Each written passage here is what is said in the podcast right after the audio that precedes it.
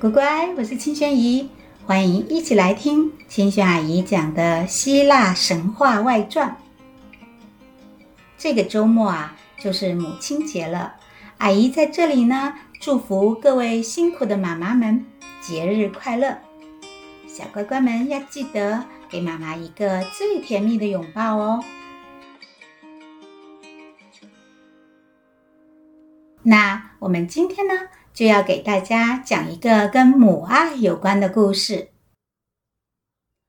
故事的主角啊，叫做戴美特，她是一位母亲，是原始神克罗诺斯与瑞亚的第二个孩子，也是希腊神话里两位很重要的大地神之一。另一位大地神呢，是我们之前讲过的酒神。戴奥尼索斯，戴美特主管的事物啊，是人类最重要的食物来源——谷物。他让土地在春天长出翠嫩的幼苗，在秋天收获金黄的谷物，让人类呢能够吃饱饱，能够安然的度过一年又一年。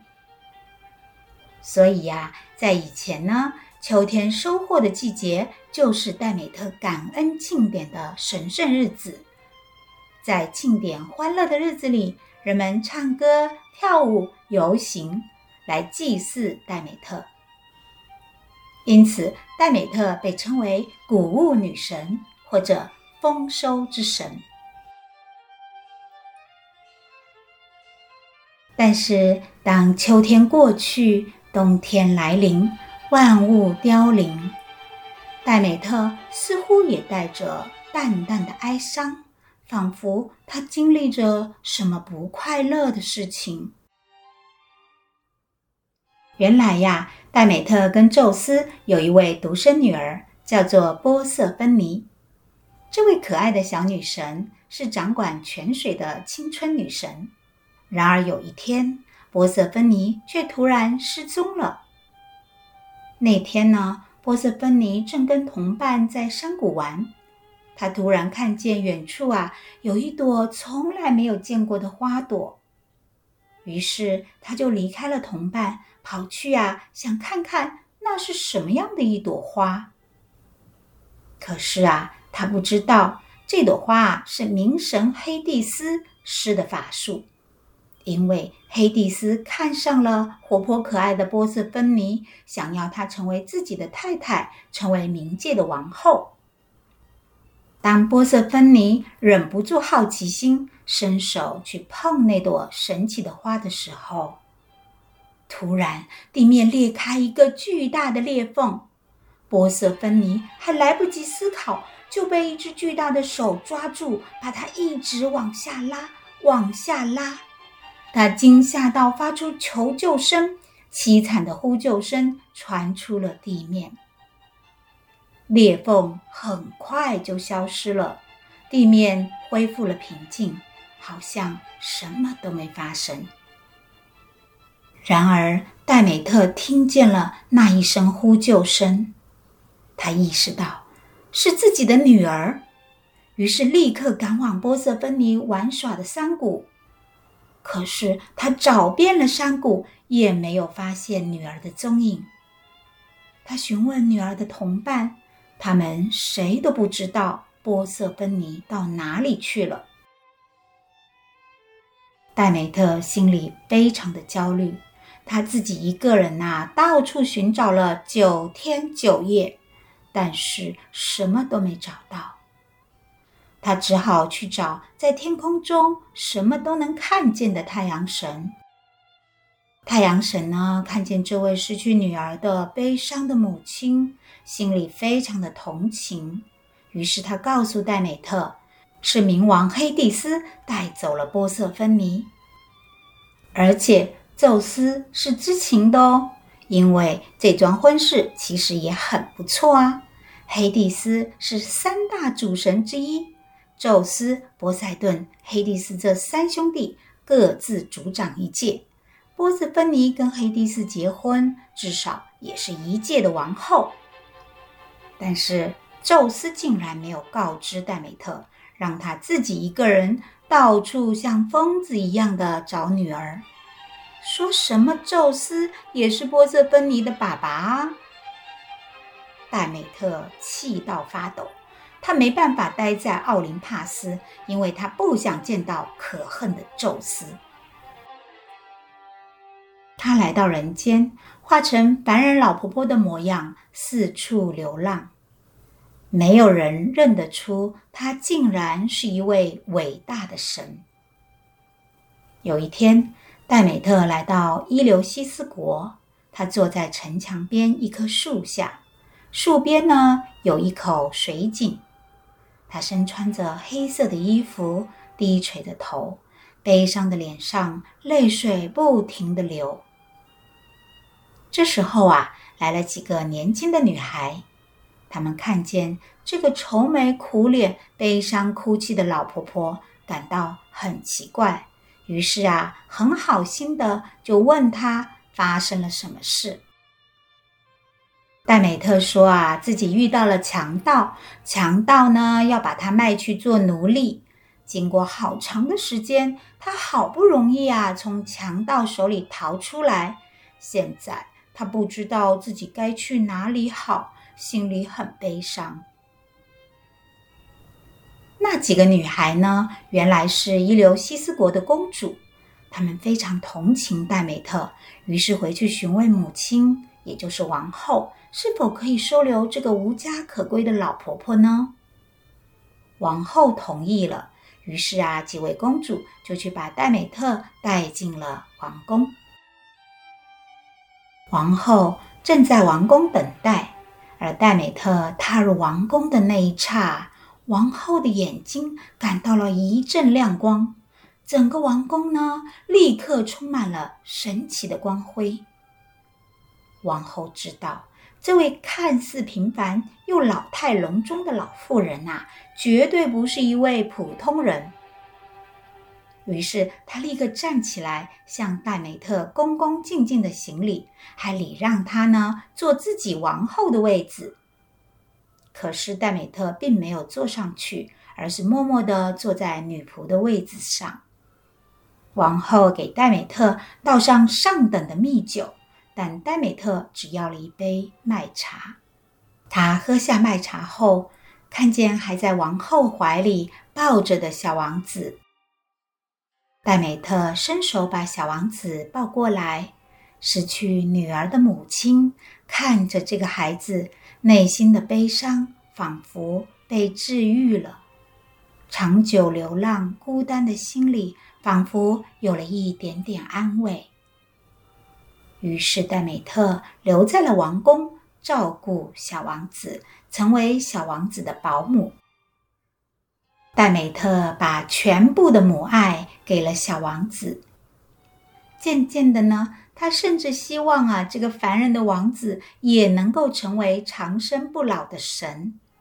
于是他晚上啊，就用神仙的食物喂他，而且为了让王子能够拥有不死之身，他每晚呢都让小 baby 睡在炉火之中。小王子长得越来越俊美。越来越有神的气质，但是有一天晚上，王后刚好来看她的孩子，发现戴美特竟然把小孩放在炉火中睡觉，吓得快要疯掉。她以为戴美特要烧死她的孩子，立刻大叫喝止戴美特做这件事。戴美特很生气，她把孩子啊从炉火中抱出来。然后现出了真正的模样，一位光芒四射的、散发着芬芳的女神。王后吓得，立刻扑倒在地。戴美特带着怒气说：“愚蠢的人类，我只不过想要你的儿子得到永生，在今后的岁月里不受到任何伤害。现在呀，他得不到永生了。”不过，我还是赐福他一生都幸福光荣。戴美特告诉王后，她正是谷物女神，并且吩咐王后啊，要在城外泉水边盖一座神殿，她将留在那座神殿里。说完呢，他就消失了。王后吓得瑟瑟发抖，立刻告诉国王这件事情。国王马上着手召集人们来为谷物女神盖神庙。神庙盖好之后呢，戴美特就孤独地坐在神庙里。然而，就在戴美特来到人间的这段时间里，大地变得荒芜一片，万物都停止了生长，植物变得枯黄，花朵凋零，田里呢，连草都长不出来。更不要说金色的麦子了。人们忍受着饥荒，死亡降临，到处都是悲惨的哀嚎。但是对于戴美特而言，这些他都是看不见的，因为他的心就是那荒芜的大地，悲伤与痛苦的世界。宙斯看到人间已经不再富有生机。死亡覆盖着世界各个角落，直到戴美特依然充满了恨意。他只好请出一些天神呐，去劝说戴美特，让他把活力带回给人间。但是这些天神呢，一个接一个的失败了，因为戴美特只想要他的孩子。波色芬尼一日不归，他一日也得不到快乐。宙斯没有办法，他派出信使赫米斯去找黑帝斯，劝说黑帝斯啊，把波色芬尼还给戴美特。赫米斯来到冥界，经过他的三寸不烂之舌，黑帝斯呢，终于不情愿的同意了。波色芬尼开心极了。当他正准备啊，跟着赫米斯离开的时候，黑帝斯拿出一颗石榴。让波色芬尼吃几颗石榴籽，好让肚子不要那么饿。波色芬尼正被巨大的开心冲昏了头，也没有多想什么，就拿了几颗吃了进去。然而波色芬尼不知道，如果吃了冥界的食物啊，就意味着以后还是得再回去冥界。赫米斯把波色芬尼带到戴美特面前的时候，戴美特高兴得快疯掉了。她紧紧地抱着自己的宝贝女儿，倾诉着自己的思念。但是，当她听说女儿吃了黑帝斯的石榴籽，心里立刻又悲伤起来。我的女儿难道还是会再离开我吗？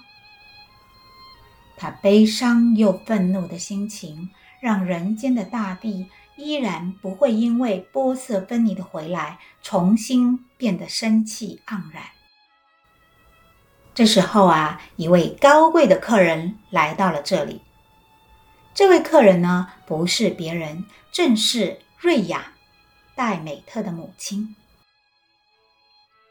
瑞亚跟戴美特说：“我亲爱的孩子啊。”请重回诸神的神殿吧，你的女儿会回到你的身边。